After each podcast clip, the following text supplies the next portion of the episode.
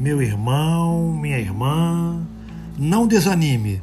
Aprenda a começar e a recomeçar. Não se deixe arrastar pela indiferença. Se você caiu, levante-se e recomece.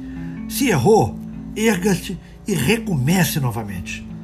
Se não consegue dominar-te, firme sua vontade e recomece. Não desanime nunca. Talvez chegue ao fim da luta cheio de cicatrizes. Muitas vezes acontece isso, não é mesmo? Mas estas mesmas cicatrizes vão se transformar em luzes diante do Pai Todo-Poderoso. Com certeza. Graças a Deus, graças a Jesus.